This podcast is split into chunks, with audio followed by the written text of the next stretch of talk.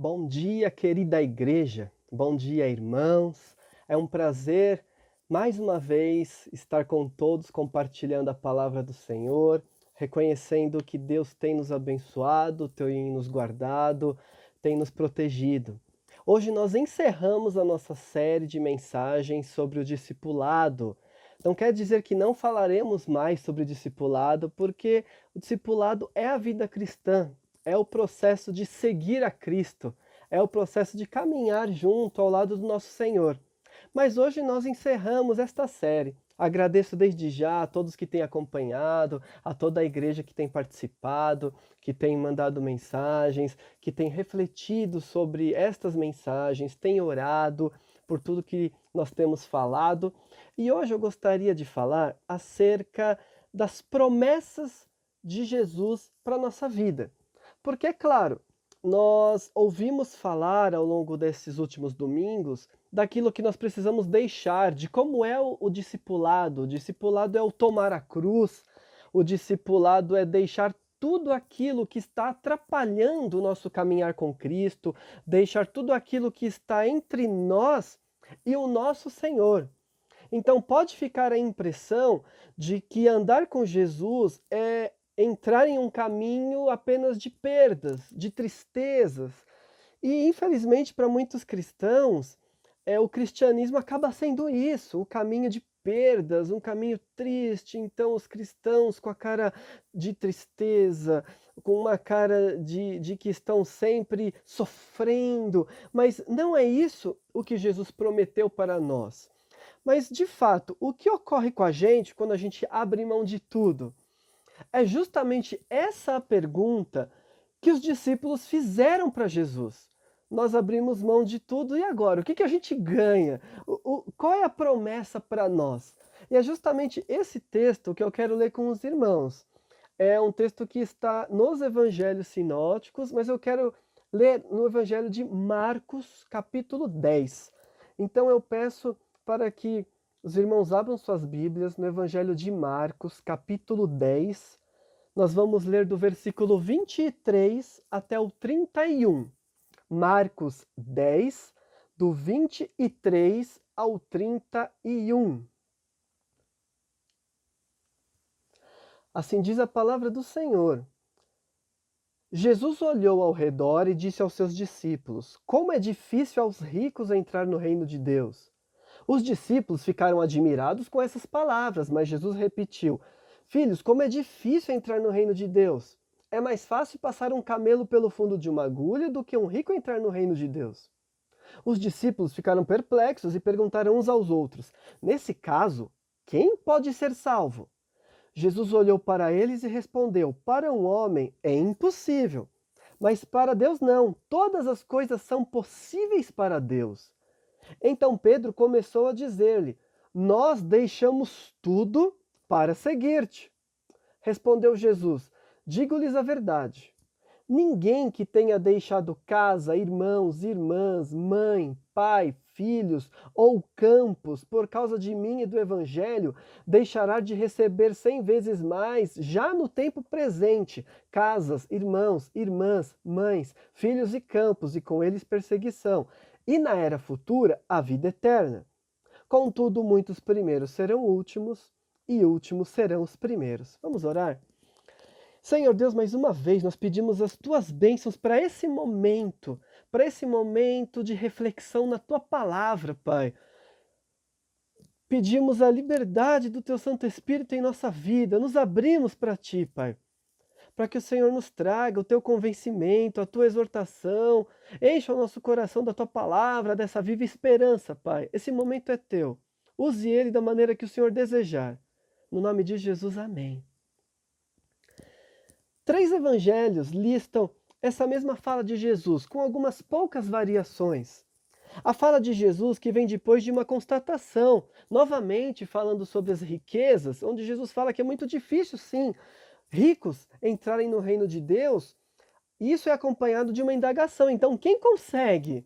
E Jesus fala: olha, para o ser humano não é possível, mas para Deus tudo é possível, deixando claro que a nossa salvação não é por mérito nosso, E nunca foi por mérito nosso, por mérito humano, e sim pelo poder de Deus. Então, para Deus é possível, para Deus é possível o ser humano ser salvo. Então, nesse contexto, então, é que Pedro pergunta, é que os discípulos provavelmente estão pensando: ok, a, a história aqui é entrar no reino de Deus, mas nós abrimos mão de tudo nós entramos nesse caminho do discipulado. E vamos retomar aqui: os discípulos estão dizendo, nós abrimos mão de andar com a nossa família, de estar com a nossa família, nós abrimos mão dos nossos bens. Nós abrimos mão de ganhar dinheiro com o nosso trabalho secular. Poderíamos agora estar fazendo tantas coisas, é, enchendo o nosso bolso, mas estamos aqui contigo, Jesus. Abrimos mão de ter uma vida igual de nossos parentes, igual de nossos amigos, de pessoas que cresceram conosco, pessoas que agora estão enriquecendo, prosperando, pessoas que estão caminhando é, com a sua vida de outra forma. Nós abrimos mão disso. Estamos vendo outros ganharem dinheiro, outros prosperando e nós não. Nós abrimos mão da nossa vida, e o que, que a gente ganha com isso? É a pergunta que está implícita. E nós? nós? Olha, Jesus, então olha para nós. Nós abrimos mão de tudo, nós estamos aqui. Outras pessoas ouviram as suas mensagens e foram embora. Outras pessoas não aceitaram abrir mão do dinheiro, das posses, não aceitaram abrir mão de família, não aceitaram, mas nós aceitamos, Jesus. Nós estamos aqui. E agora? O que, que o Senhor tem para nós? Estamos aqui. Então vem a promessa.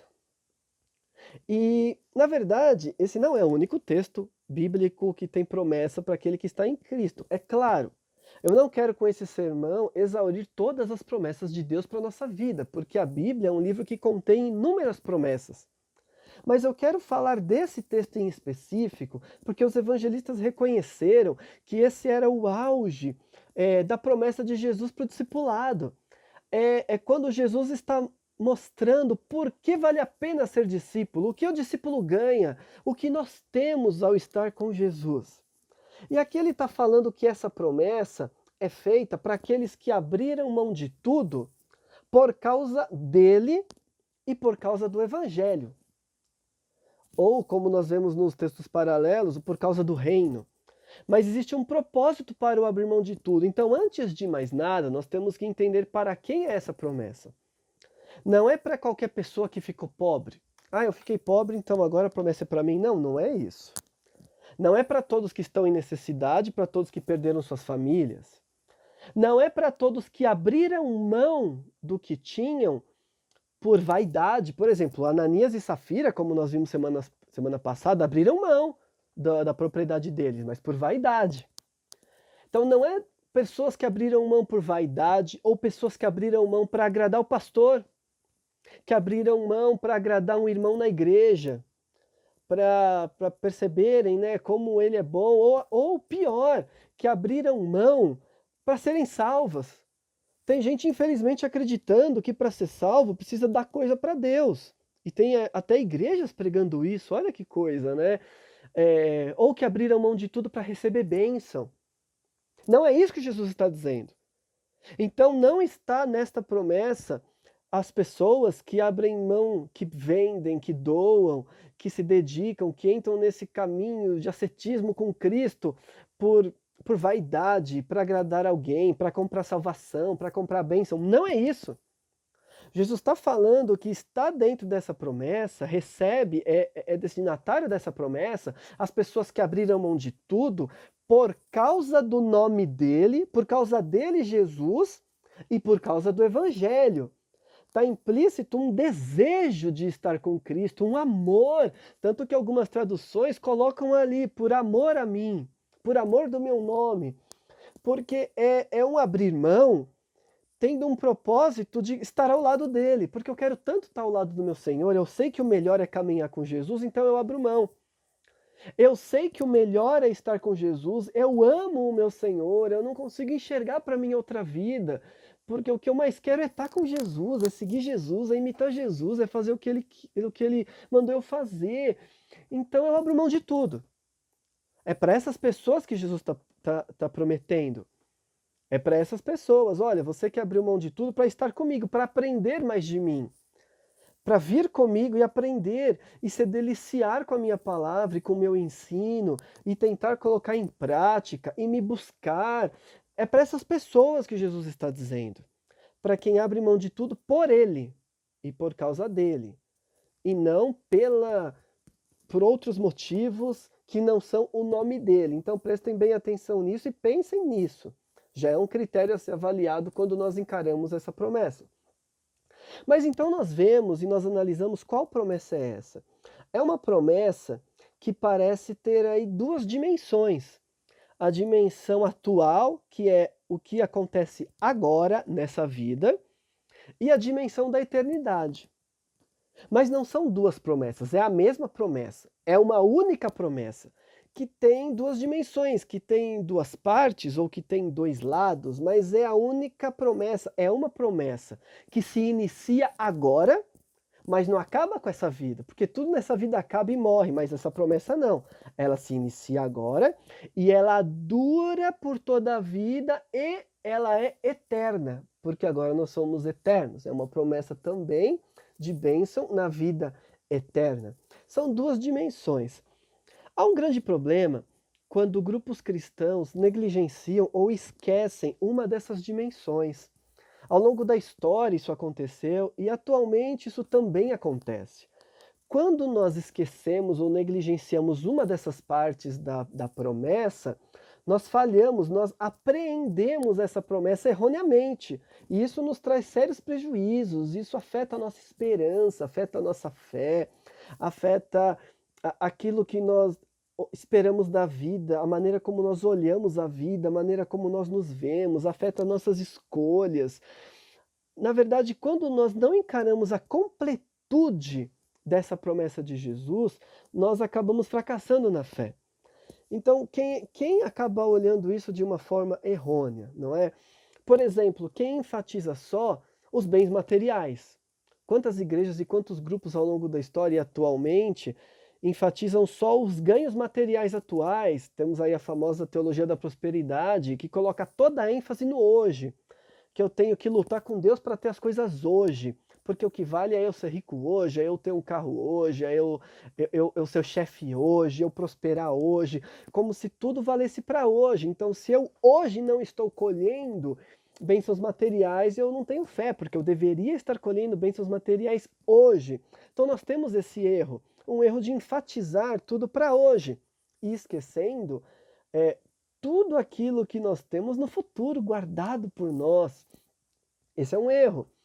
Também existe um erro de algumas teologias que privilegiam a questão da justiça social e não há problema em falar em justiça, porque a Bíblia fala muito de justiça, mas quando essas teologias esquecem a vida futura, esquecem o céu, esquecem a promessa, ou até acham que essa vida futura é um mito, é uma lenda para enganar, para fazer as pessoas pararem de olhar para as responsabilidades aqui. Então, quando essas teologias esquecem esse outro lado da, da, promessa de Jesus, elas estão também prejudicando a nossa fé na promessa de Jesus Cristo, porque sim, nós temos que cuidar do hoje, mas nós temos a nossa visão lançada também para a eternidade, para a vida eterna com Deus, para aquilo que seremos.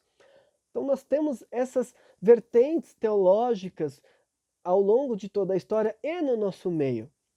Por outro lado, nós temos todo um cristianismo é, baseado na salvação de almas. E quando nós falamos apenas em salvar almas, nós estamos falando que o evangelho só serve para a vida futura.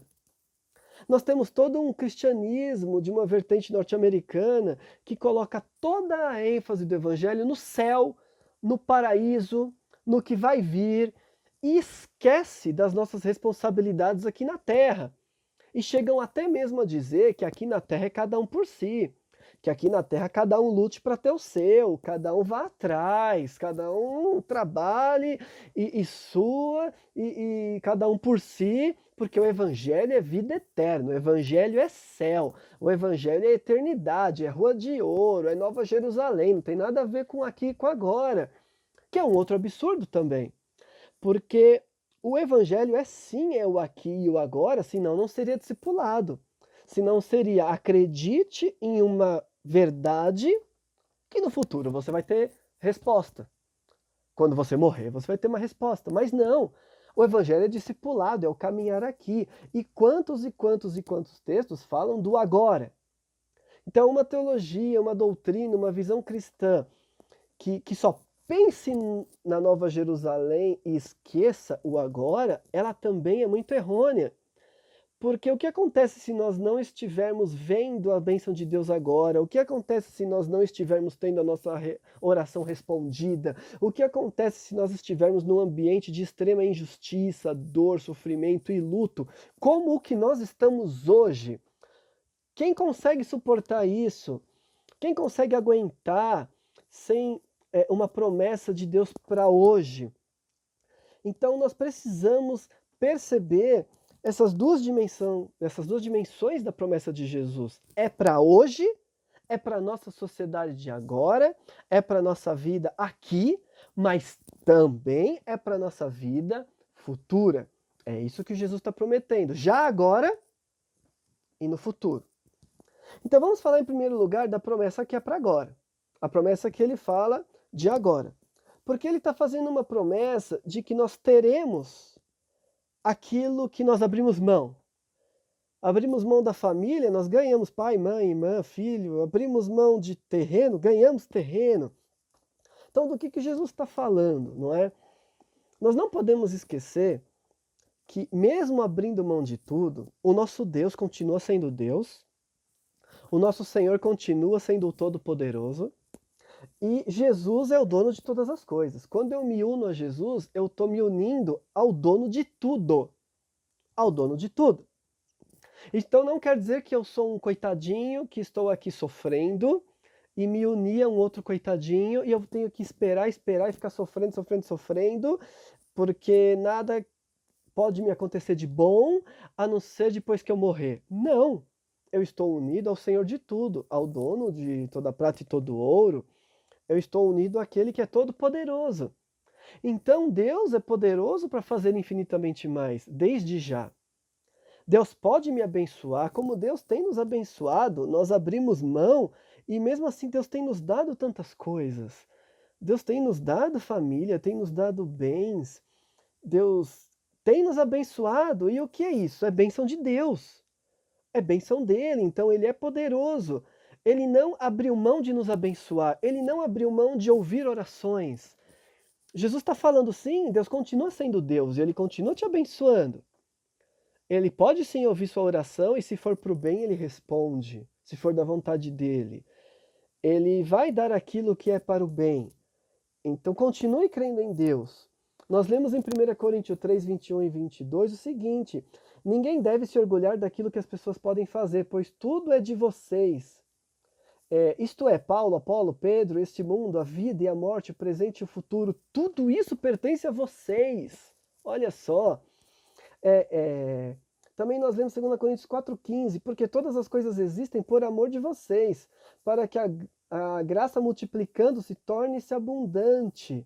E graças a Deus por meio de muitos, para a glória de Deus. Então, as coisas existem por amor a vocês por que, que o mundo ainda existe? Ora, porque Cristo viria para salvar, para que nós pudéssemos, enquanto estamos no tempo da paciência de Deus, pregar o Evangelho. Então, esse mundo é sustentado pela cruz de Cristo. E, e na verdade, nós estamos aqui como o, o centro de todas as coisas, porque estamos unidos a Jesus, que é o centro de todas as coisas. Então, como nós vamos achar que somos coitadinhos largados à própria sorte, sem eira nem beira, e que nada de bom pode acontecer nessa vida. Não, pode acontecer sim. Pode acontecer. Na verdade, nós temos a fé, como a do apóstolo Paulo, quando ele fala em, Filipenses 4, 12 e 13, olha que bonito na versão da NTLH, porque ele fala, eu sei o que é estar necessitado, sem também o que é ter mais do que preciso. Aprendi o segredo de me sentir contente em todo lugar, em qualquer situação. Quer esteja alimentado ou com fome, quer tenha muito ou quer tenha pouco, com a força que Cristo me dá, eu posso enfrentar qualquer situação. Então, ele, Paulo ele está satisfeito porque ele sabe que Deus é o dono de tudo e Cristo fortalece ele, Cristo dá forças para ele suportar o que vier. Então, o que vier não é falta do amor de Deus, o que vier é uma circunstância, Deus está permitindo.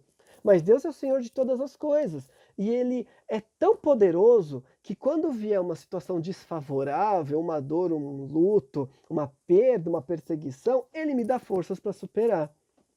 Então Deus é o Senhor de tudo, Ele não abriu mão do senhorio dele.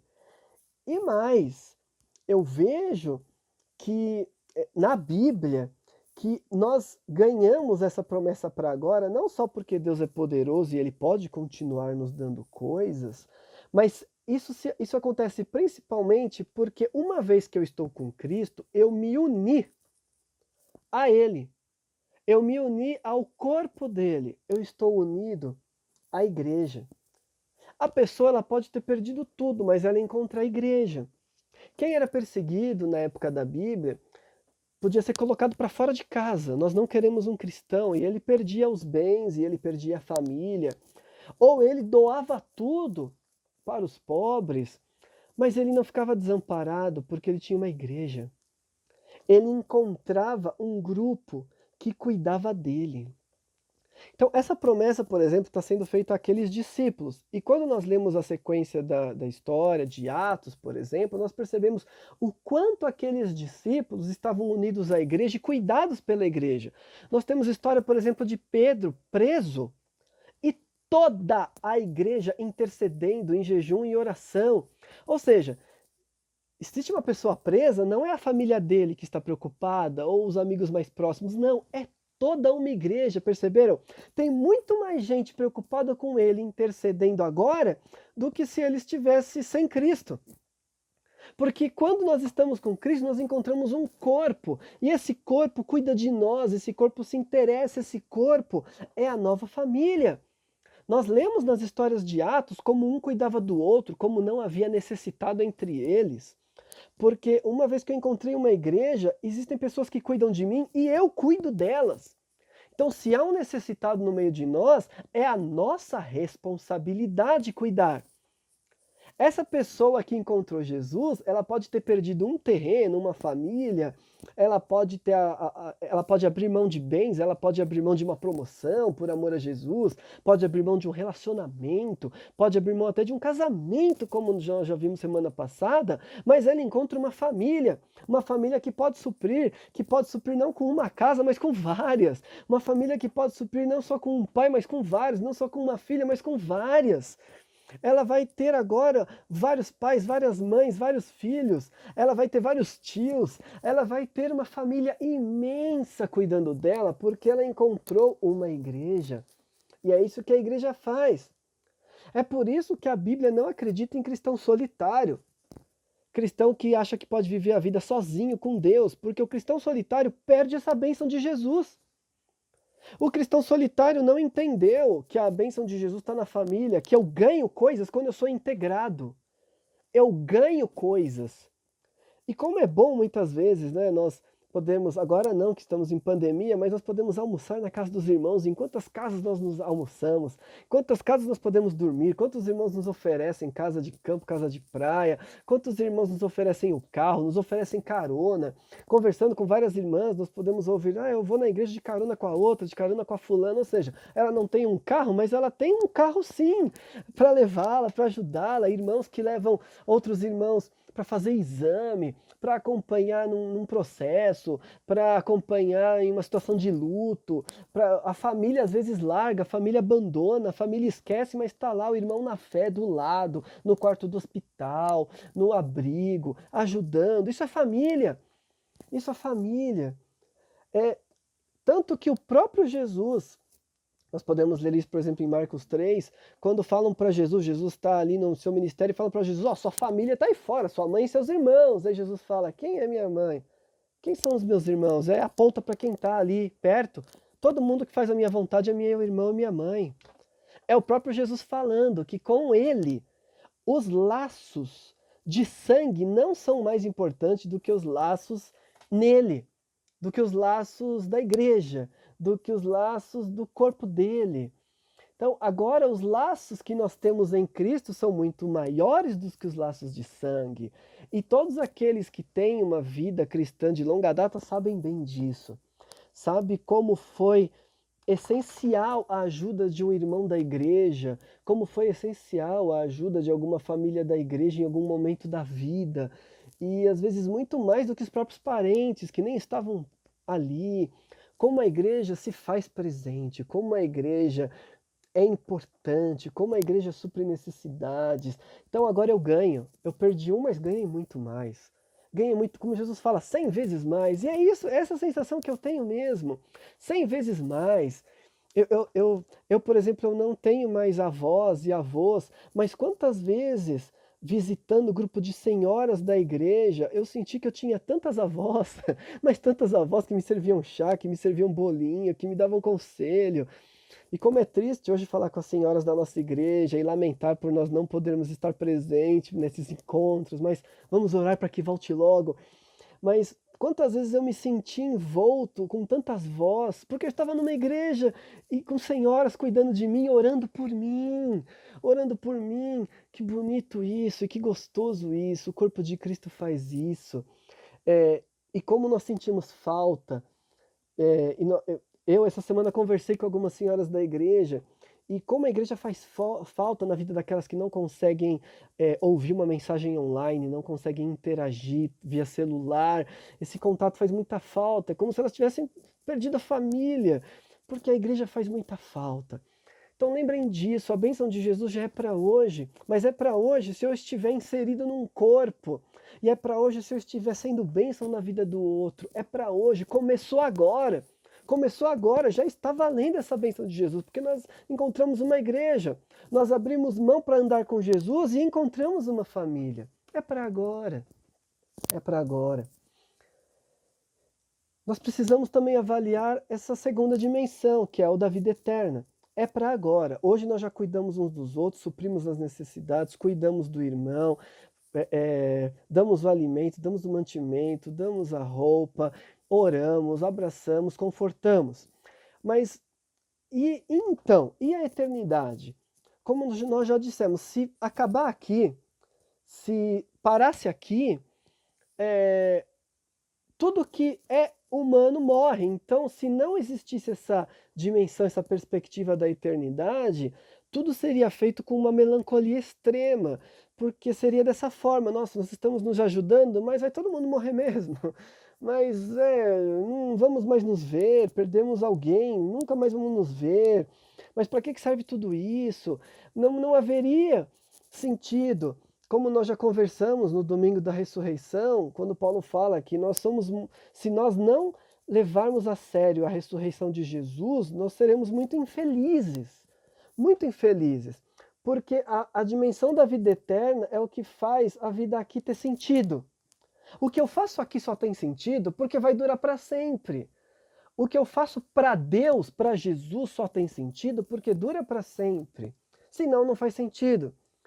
Nessa vida eterna, as bênçãos de Jesus vão ser recebidas na sua plenitude. Então, hoje eu tenho as bênçãos, mas no meio da bênção eu tenho fracasso, eu tenho a dor. Eu recebo algo, mas eu sei que isso que eu recebi também tem prazo de validade é, recebi, ganhei, consegui, conquistei, como quiser chamar, um carro novo. Mas esse carro passa, isso passa. É, é, a minha família é maravilhosa, mas infelizmente é, um dia essas pessoas que nós amamos vão nos deixar, ou nós vamos deixar elas primeiro, infelizmente. É, é, nós somos acompanhados desse fracasso. É, Deus nos dá a bênção, nós agradecemos, nós exultamos mas sabemos que aqui na terra dia isso vai passar. Então a bênção vem junto da morte, a bênção vem junto do nosso fracasso, da nossa fraqueza.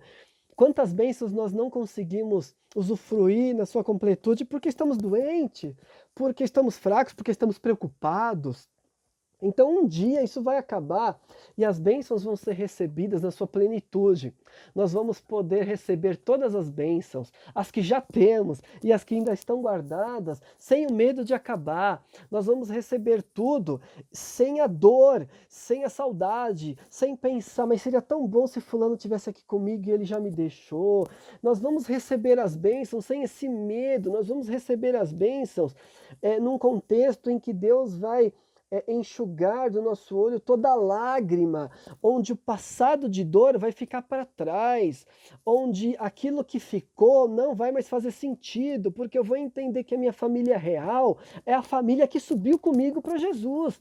Eu vou ter o panorama de Deus, eu vou ter o panorama espiritual, eu vou entender quem era de verdade, eu vou entender que o meu laço com os meus irmãos é forte, isso vai me bastar. É um futuro sem tristeza, é um futuro sem dor, é um futuro onde eu verei a morte sendo derrotada. O fim desse mundo com a sua maldade, a maldade vai ser derrotada. É um futuro onde eu vou vencer as fraquezas do meu corpo, porque Cristo ressuscitou. Eu, é um futuro onde eu vou habitar plenamente do lado de Deus. Hoje eu sei que Deus está aqui comigo, mas eu não estou vendo, então a minha fé é, é, é, é, pode fracassar, eu sou tentado a duvidar. Não serei mais, eu vou habitar plenamente, eu vou ver o meu Senhor, eu vou estar com Ele, que bom vai ser isso.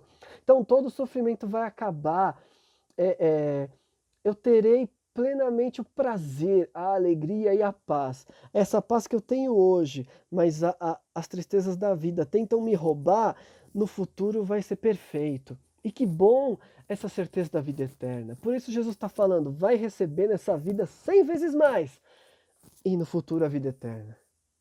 Por isso tudo vai ser recebido e vai continuar, porque nós somos eternos. Essa é a bênção para aquele que anda com Jesus e que está com Jesus. Vida eterna não é uma promessa para pessoas que levantaram a mão num culto. Vida eterna não é uma promessa para pessoas que entenderam uma filosofia e acharam bonita. Vida eterna não é uma promessa para as pessoas que gostam apenas do clima da igreja e gostam da comunidade. Não, vida eterna é vida para aqueles que seguem que deixaram tudo e estão caminhando com Jesus nesse processo do discipulado e que por conta disso receberam já uma nova família. Então agora minha nova família é consequência do meu discipulado e recebo a vida eterna. A vida eterna é uma consequência do andar, do caminhar, de quem aceitou o chamado. Me segue. Quando você ouviu Jesus te chamando, seja como for, através de uma leitura bíblica, através de uma oração, através da palavra dos seus pais, através da palavra de uma professora é, é, na escola bíblica, na igreja, através de uma mensagem, de uma série de conferências, de uma viagem, como quer que tenha sido, no momento em que você ouviu essa palavra de Jesus falando, me segue, e você entendeu que era para você e deu esse passo de fé e caminhou com Jesus, você recebe e tem a garantia de que nesta vida você tem muito mais e no futuro a vida eterna. Isso que ele falou é nosso, é de todos aqueles que estão em Cristo Jesus. É, nós precisamos andar com Jesus, nós precisamos caminhar com Ele. Eu fiz essa série de mensagens porque se eu começasse falando da vida eterna, poderia causar a impressão de que sim, eu aceitei, eu levantei a mão. Mas eu, deix... eu fiz questão de deixar claro que caminhar com Cristo é muito mais. Discipulado é uma vida, para que não tenha nenhum erro de interpretação, para que não haja nenhum equívoco, para que ninguém pense que está dentro dessa promessa de Jesus sem ter uma vida com Ele é, para que ninguém pense que está dentro dessa promessa de Jesus tendo um ídolo, tendo um ídolo, seja ele qual for, uma pessoa, um, um, o dinheiro, uh, alguém da família, uh, o, o desejo de competição, seja o que for, para que ninguém seja enganado por isso. Mas que a gente entenda que essa promessa de Jesus é para o discípulo, é para quem caminhou. Então, se você ouviu esse chamado e caminhou, e continua caminhando, essa promessa é para você.